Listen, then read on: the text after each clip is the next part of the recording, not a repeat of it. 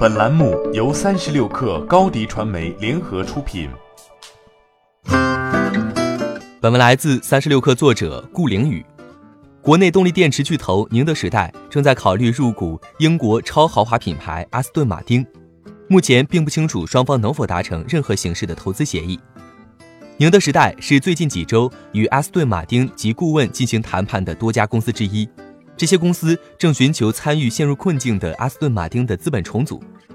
二零一九年，这一百余年历史的英国国宝级车企经历了非常令人失望的一年，不仅销量疲软，同比二零一八年下降百分之七，财务数据也因此遭遇滑铁卢。二零一九年第三季报显示其税前亏损一千三百五十万英镑。而二零一八年同期为盈利三百一十万英镑，营收同比下滑百分之十一至二点五亿英镑。由于利润下滑，阿斯顿马丁资金链短缺，将不得不面临举债融资的困境。此前，评级机构标准普尔已认为其长期债务规模和可持续偿债的现金利息负担达到上限。阿斯顿马丁将发行总额为一点五亿美元的债券，为充实资产负债表，债券利率是百分之十二。于二零二二年到期。对于宁德时代来说，与阿斯顿马丁合作，除却在品牌上赢得超强背书、完善自身产业结构，更大的利好在于利益深度捆绑，占据长期市场份额，从而构建自身的护城河。目前，中日韩三国把持着全球动力电池格局中的第一赛道。作为汽车产业重镇的欧洲，并没有先发优势。